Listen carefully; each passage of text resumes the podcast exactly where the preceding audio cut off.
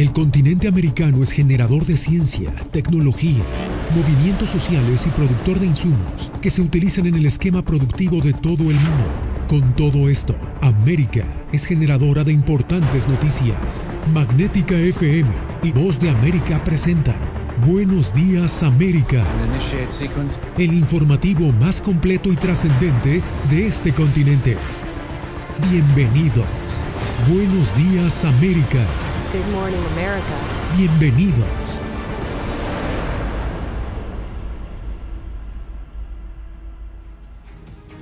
Bienvenidos desde Washington, los saluda Yasmín López.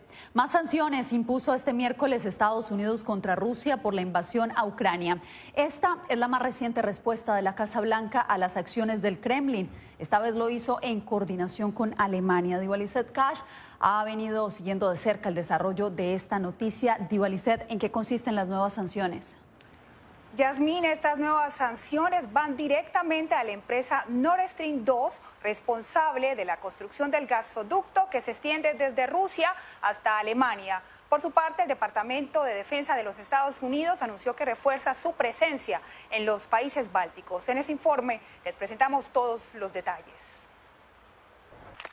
Desde el despliegue de tropas rusas en la frontera con Ucrania, Estados Unidos y sus aliados han brindado una respuesta unificada. Este miércoles, desde la Casa Blanca, en coordinación con el canciller alemán Olaf Scholz, el presidente Biden anunció las más recientes sanciones al megaproyecto ruso Nord Stream 2. Hoy ordené a mi administración que imponga sanciones a Nord Stream 2 AG y sus funcionarios corporativos. Estos pasos son otra parte de nuestro tramo inicial de sanciones en respuesta a las acciones de Rusia en Ucrania. Por su parte, la presidenta de la Cámara de Representantes, la demócrata Nancy Pelosi, calificó de tirano al presidente de Rusia, Vladimir Putin, y respaldó las sanciones impuestas por el presidente Biden.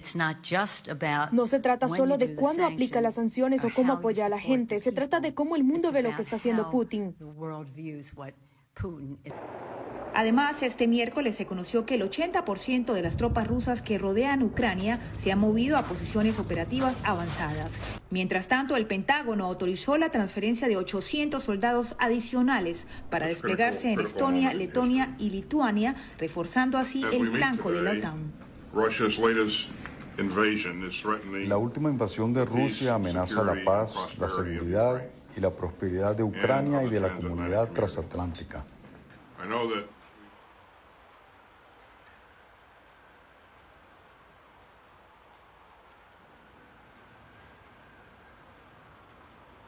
Finalmente, esta crisis en Ucrania ha generado reacciones diversas en el seno del Partido Republicano. Si bien la mayoría de los legisladores eh, republicanos apoyan la decisión del presidente Biden de aplicar sanciones a Rusia, el exmandatario Donald Trump calificó a Putin de genio e inteligente por sus decisiones recientes sobre Ucrania a pesar de que numerosos países en Occidente han impuesto sanciones de manera coordinada. Otra voz diciente es la del senador Josh Hawley, quien se ha expresado en contra de que Washington profundice su apoyo a la OTAN para concentrarse mejor en enfrentar a China. Yasmín, esa es toda la información por el momento. Sigo contigo en estudio.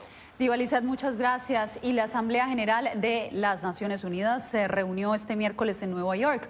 Una mayoría abrumadora de Estados miembros denunciaron las acciones de Rusia y respaldaron las preocupaciones del secretario general. Celia Mendoza nos acompaña en vivo desde la sede del organismo con todos los detalles. Celia, adelante. Así es, Yasmín. Los miembros de la Asamblea General de las Naciones Unidas fueron claros acerca de la importancia de mantener los principios de la Carta Fundadora de este organismo internacional, en especial cuando se trata a la integridad territorial y la soberanía de cada una de estas naciones. Sin embargo, Rusia encontró apoyo en algunas naciones como Siria, Irán, así como el gobierno de China, que se ha negado a decir que es importante mantener este punto en particular dando una vuelta a la posición que por años había mantenido. Nos reunimos de cara a una de las crisis mundiales más graves de paz y seguridad en los últimos años. El secretario general Antonio Guterres alertó a la Asamblea General de la ONU del peligro que enfrenta el mundo de seguir escalando la crisis en Ucrania tras las acciones unilaterales de Rusia. La decisión de la Federación Rusa de reconocer la supuesta independencia de las regiones de Donetsk y Luhansk es una violación a la integridad territorial y la soberanía de Ucrania, así como es incompatible con los principios de la Carta de las Naciones Unidas. La embajadora de Estados Unidos instó a los Estados miembros a condenar y aislar a Rusia. La agresión de Rusia no solo amenaza a Ucrania, sino a todos los Estados miembros y a la ONU en sí misma. La estadounidense también denunció el discurso del líder ruso Vladimir Putin. Él afirmó que Rusia puede recolonizar a sus vecinos y que usará la fuerza. Usará la fuerza para hacer ver a las Naciones Unidas como una farsa, algo que Estados Unidos rechaza con firmeza. Estamos en el año 2022. No vamos a volver a una era de imperios y colonias o a la Unión Soviética. Hemos avanzado. El embajador ruso, por su parte, refutó las palabras del secretario general y delineó cómo operarían las fuerzas de seguridad rusa en los territorios ucranianos reconocidos por Putin. El alto el fuego será monitoreado por las Fuerzas Armadas rusas. Nadie tiene la intención de tratar con guantes de seda a ninguno de los infractores. Dimitro Kuleva, ministro de Relaciones Exteriores de Ucrania, insistió en una solución diplomática y en respuesta a la voz de América denunció las declaraciones de Rusia en la Asamblea General. Rusia intenta reemplazar a la ONU consigo misma. Quieren tener las manos libres para decidir cómo mantener la paz de la forma en que quieren mantener la paz. Y normalmente, cuando hablan de preservar la paz, se refieren a otro acto de agresión. Mientras el secretario general de la ONU denunció la idea de que estas fueran fuerzas de paz, resaltó que una de estas fuerzas reconocidas en el mundo son los cascos azules. Y finalmente hoy el portavoz del Kremlin aseguró que habían recibido una petición de los líderes de estos grupos separatistas en el este de Ucrania para que Rusia envíe fuerzas militares. Gracias. Y de Naciones Unidas en Nueva York, ahora vamos con Jacopo Luzzi, porque hoy también el Departamento de Estado hizo un llamado a los aliados de Estados Unidos para actuar conjuntamente. Jacopo, ¿de qué se trata?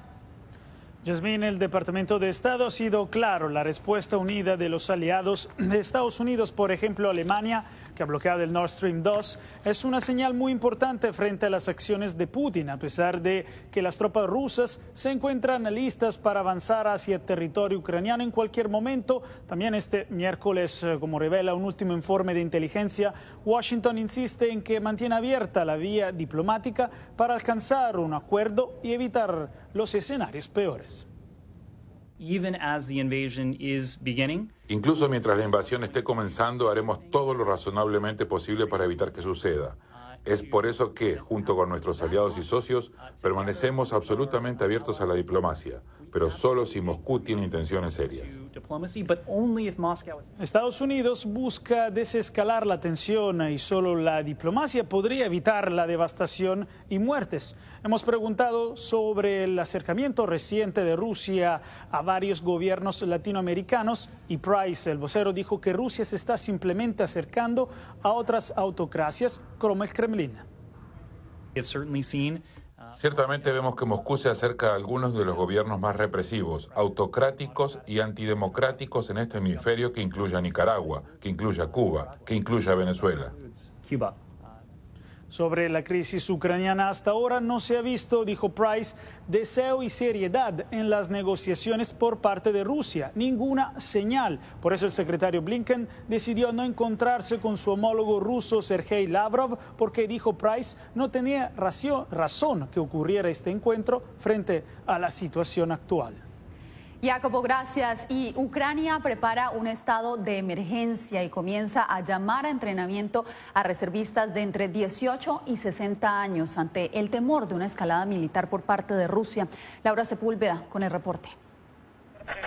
Una serie de restricciones a partir de un estado de emergencia en la mayoría del territorio ucraniano ha sido la respuesta de Kiev para evitar una desestabilización interna que a juicio del secretario ucraniano de Seguridad Nacional sería la misión principal de Rusia. El estado de emergencia incluirá reforzar el mantenimiento del orden público y la seguridad crítica de infraestructura.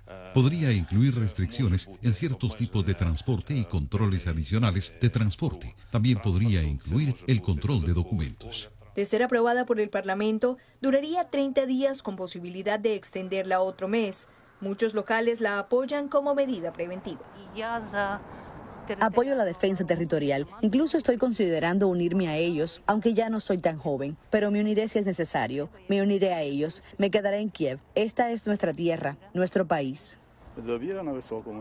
Mi confianza en el gobierno está en un alto nivel, por supuesto. Todos debemos unirnos. En este momento de incertidumbre es muy tenso y el mundo entero está capturado por él. Todos los lados posibles están reaccionando. El mundo está mirando. Las autoridades comienzan a reclutar reservistas de entre 18 y 60 años para que sirvan un máximo de 12 meses, mientras que alrededor de 200 voluntarios se apuntan cada día para sumarse a las labores de defensa. Mientras tanto, en la embajada rusa en Kiev ya no ondean las banderas rusas tras el anuncio del Kremlin de evacuar a su personal diplomático en Ucrania. Laura Sepúlveda, Voz de América. Con las tropas rusas en suelo ucraniano, el peligro de una guerra total entre Kiev y Moscú es ahora mayor. Miles de desplazados de las regiones de Luhansk y Donetsk continúan cruzando la frontera hacia Rusia buscando alejarse de un posible conflicto. El informe nos llega por Ricardo Marquina. Svetlana salió de Lugansk el pasado fin de semana después de que las autoridades de facto de esta región ordenaran la evacuación de los civiles. Tras dejar a su marido en casa, llegó con sus tres hijos a Rusia, donde encontró asilo en un hostal de carretera. ¿Cómo puedo explicarle esta situación a mis hijos? No hay cómo hacerlo. Todos estamos enfadados, tristes o con miedo. Las autoridades rusas cifran en más de 70.000 los desplazados desde Donetsk y Lugansk. Entre ellos, la inmensa mayoría son mujeres y niños. Irina recuerda con horror los peores momentos de la guerra de 2014, por lo que no dudó en hacer la maleta y marcharse con su nieto lejos de Lugansk. Los dos días antes de marcharnos había bombardeos muy fuertes, mucha actividad militar, prácticamente dos días. Todo retumbaba, las paredes temblaban, horrible. No sabíamos qué hacer y después me llamó mi hija y me dijo, tienes 15 minutos, haz las maletas. Esta región está repleta de ciudadanos de Donetsk y de Lugansk que llegaron en masa desde 2014. Dima se define a sí mismo como un joven idealista. Llegó desde Donetsk en 2015 y ahora vuelve para cuidar de su hijo ve el futuro con escepticismo. Donetsk es independiente desde hace siete años. En ese tiempo no ha pasado nada bueno y si se queda sola nada bueno habrá. En el pasado con Ucrania estábamos mejor. Con Rusia nadie sabe cómo será si se unifica. La gente no está contenta. Mientras los civiles llegan a Rusia buscando escapar de las armas, un flujo constante de maquinaria de guerra hace el camino opuesto, lo que podría ser la señal de que tiempos difíciles están por venir. Un reportaje de la oficina de Voice of America en Moscú, en Rostov del Don, Rusia. Mientras Occidente impone la primera serie de sanciones contra Rusia, la pregunta que ronda en la mente de muchos es ¿Habrá sanción económica suficientemente enérgica para que el presidente Putin detenga la ruta que al parecer tiene trazada? Alonso Castillo nos explica.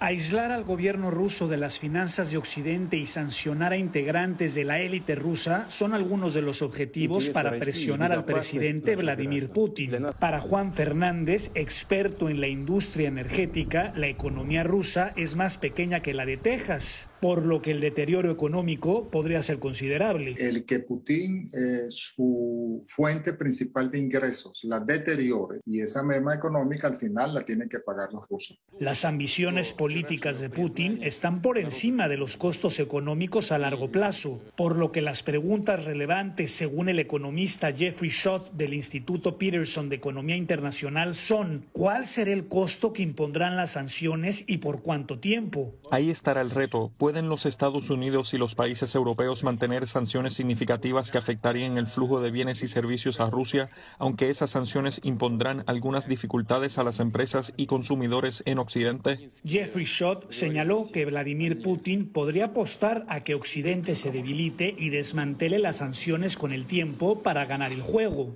En este ajedrez geopolítico también entra en juego Latinoamérica. De Venezuela, de Cuba, de Nicaragua, que son gobiernos totalitarios, que tienen una liazón muy importante con, con Putin, que lo que ha hecho Putin es desestabilizar el sistema a su favor.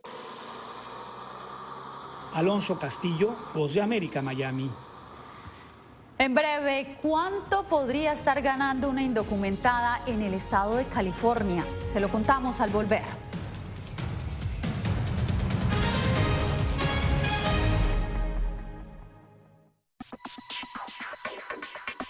Sabemos que las mascarillas son una de las mejores herramientas para protegernos del COVID-19 pero con la aparición de nuevas variantes, los expertos están descubriendo que no todas las mascarillas cuentan con el mismo nivel de protección. Las mascarillas de respiración, como por ejemplo la N95 y la KN95, son las que brindan el máximo nivel de protección contra todas las variantes de COVID-19. Las mascarillas N95 son certificadas en Estados Unidos y tienen correas que van alrededor de la cabeza, mientras que las mascarillas KN95 se fabrican en China y cumplen las normas creadas por ese país. La segunda mejor opción son las mascarillas quirúrgicas desechables. Asegúrese de que éstas tengan un buen ajuste en la nariz, la boca y el mentón, múltiples capas de material no tejido y una varilla nasal. Si no tiene otra opción, use una mascarilla de tela de por lo menos dos capas y sin válvulas de ventilación u otras aberturas.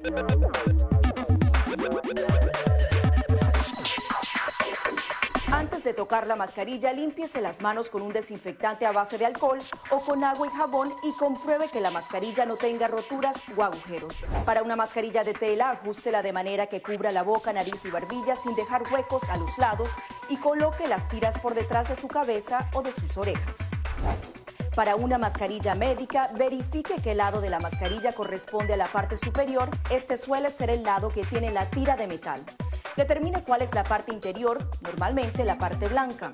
Ajústese la mascarilla en la cara de modo que cubra la nariz, boca y barbilla, asegurándose una vez más de que no haya huecos entre su cara y la mascarilla. Coloque las tiras por detrás de su cabeza u orejas y ajuste la tira de metal para que se amolde a la forma de la nariz. Finalmente, antes de quitarse la mascarilla, lávese las manos con un desinfectante a base de alcohol o con agua y jabón.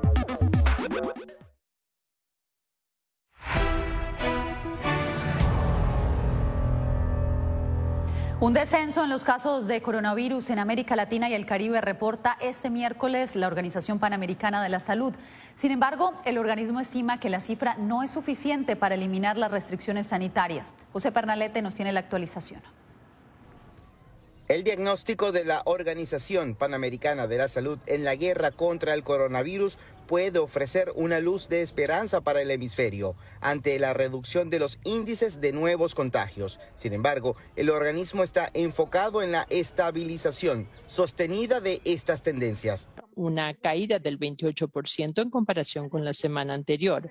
Y al cabo de seis semanas consecutivas de aumentos, vimos la caída en el número de muertes por primera vez desde el comienzo de la ola de Omicron a 29 mil muertes nuevas notificadas en la región.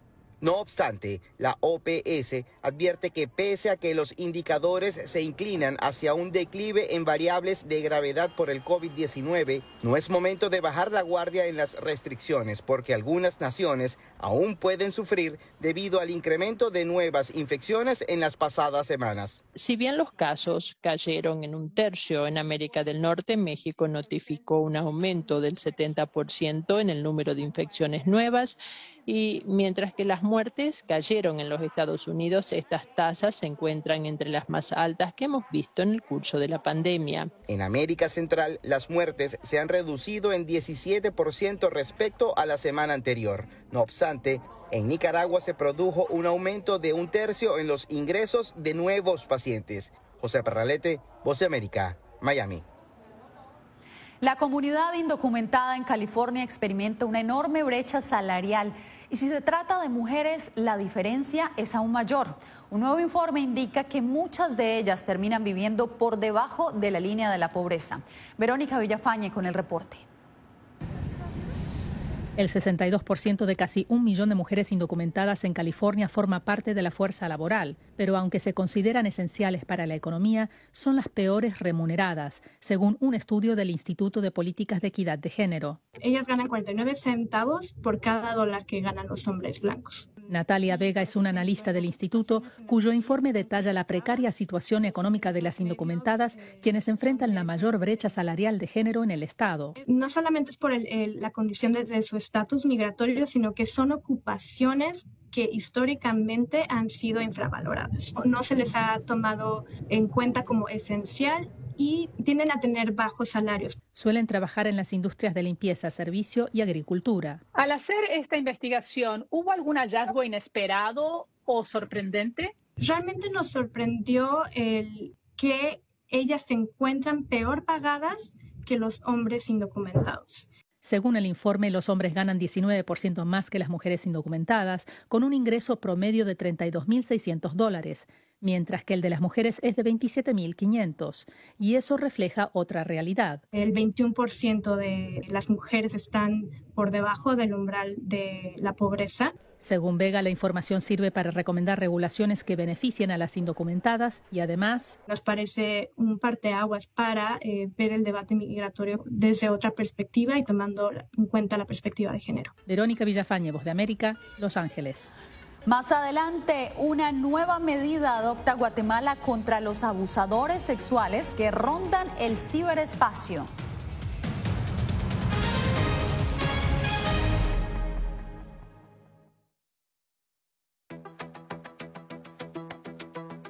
En momentos de crisis políticas y sociales, algunos gobiernos autoritarios recurren al bloqueo del acceso a Internet como herramienta para detener la información que entra o sale de su país. No obstante, existen algunas alternativas que te ayudarán a continuar conectado a la red a pesar de la censura oficial. Una de las más efectivas es el VPN o red virtual privada por sus siglas en inglés. La VPN pretende simular que la persona está en otro lugar del mundo y no en el país que esté restringiendo el acceso a Internet, de manera que es incapaz de detectar esa conexión interna y así se puede utilizar Internet con normalidad. Las ofertas de VPN en el mercado son muchas y las puedes buscar escribiendo las iniciales VPN en los motores de búsqueda, pero es importante descargarla o adquirirla antes de perder la conexión al Internet. Aquí te ofrecemos algunas opciones.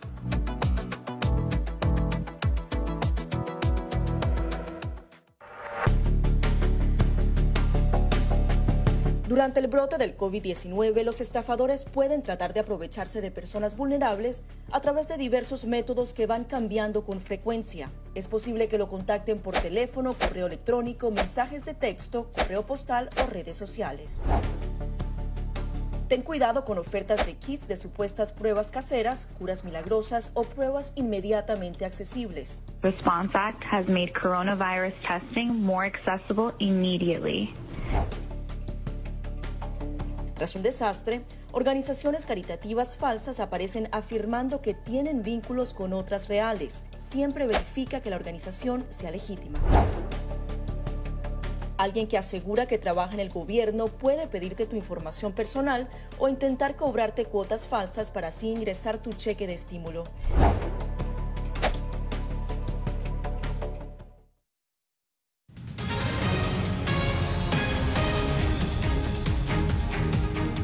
Guatemala aprobó una ley para castigar a quienes cometan delitos contra menores de edad a través de dispositivos electrónicos. La medida busca ponerle freno al abuso sexual contra los pequeños que a raíz de la pandemia pasan largas horas navegando en la Internet. Eugenia Sagastume nos da los pormenores. La pandemia y el confinamiento permitieron que los menores tengan mayor acceso a Internet y por consiguiente sean más vulnerables a los depredadores sexuales que utilizan redes sociales para contactar a sus víctimas. Fácilmente nuestros niños con un celular, una tablet, una computadora pueden ser víctimas de personas que no tienen escrúpulos. Por eso fueron aprobadas las reformas al Código Penal que tipifican delitos cometidos a través de medios tecnológicos en contra de la niñez y adolescencia. La norma establece penas de 6 a 12 años de prisión para quienes seduzcan a menores por medio de las tecnologías de la información y para quienes amenacen a un niño con difundir material con contenido sexual propio de la víctima. Organizaciones sociales recalcan que esta iniciativa es un avance importante en la defensa de la niñez porque ahora, más que nunca, la trata de personas a través de redes sociales es una dinámica constante. hemos determinado como eh, redes sociales tan habituales o comunes como WhatsApp eh, o como eh, Instagram o inclusive estamos viendo casos que en Telegram también se han dado mecanismos de, de captación de niños, niñas y adolescentes. Y aunque las sanciones van de 6 a 12 años de prisión, cuando la víctima sea un menor con incapacidad cognitiva, la pena incrementará en dos terceras partes. Eugenia Sagastume, Voz de América, Guatemala. Les contamos cómo se las ingenian las universidades en Estados Unidos para mantener a sus estudiantes interesados a pesar de la pandemia.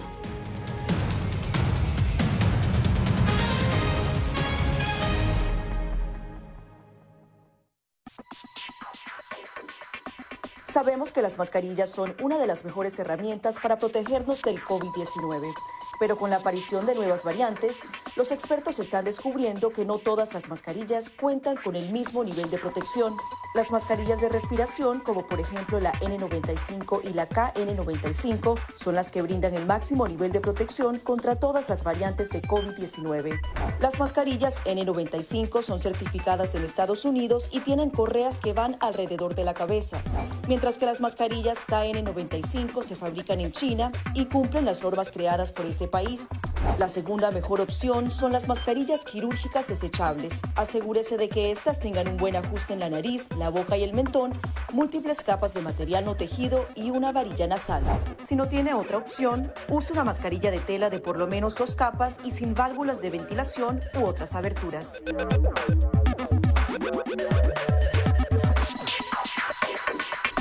De tocar la mascarilla, límpiese las manos con un desinfectante a base de alcohol o con agua y jabón y compruebe que la mascarilla no tenga roturas o agujeros. Para una mascarilla de tela, ajústela de manera que cubra la boca, nariz y barbilla sin dejar huecos a los lados y coloque las tiras por detrás de su cabeza o de sus orejas. Para una mascarilla médica, verifique que el lado de la mascarilla corresponde a la parte superior. Este suele ser el lado que tiene la tira de metal. Determine cuál es la parte interior, normalmente la parte blanca. Ajústese la mascarilla en la cara de modo que cubra la nariz, boca y barbilla, asegurándose una vez más de que no haya huecos entre su cara y la mascarilla. Coloque las tiras por detrás de su cabeza u orejas y ajuste la tira de metal para que se amolde a la forma de la nariz. Finalmente, antes de quitarse la mascarilla, lávese las manos con un desinfectante a base de alcohol o con agua y jabón.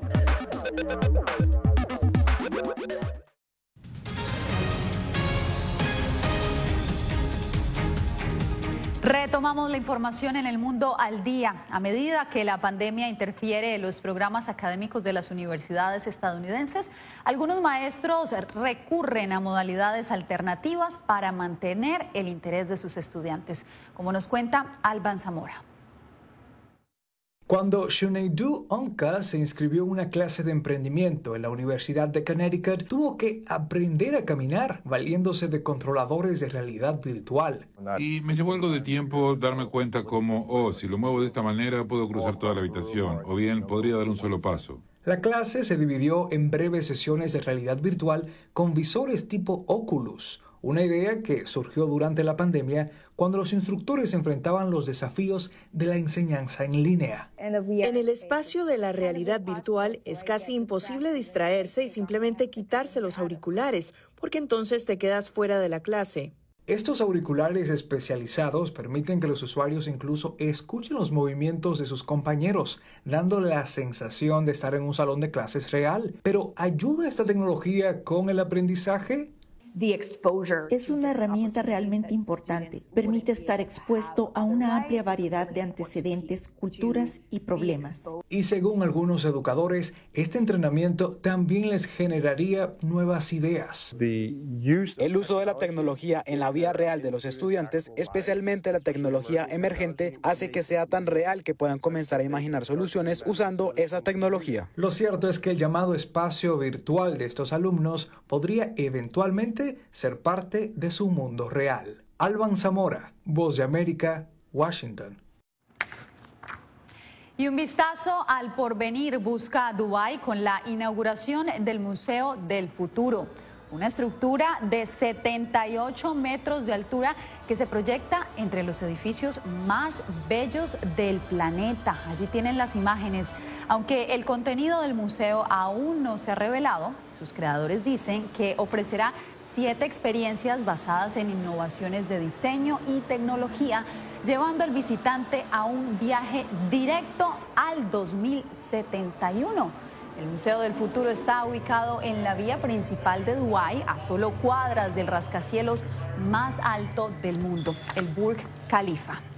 Bien, y con esto llegamos al final de esta emisión. Gracias por quedarse con nosotros en El Mundo al Día. Recuerde seguirnos en nuestras redes sociales en arroba voz de América. Gracias. Gracias por tu atención.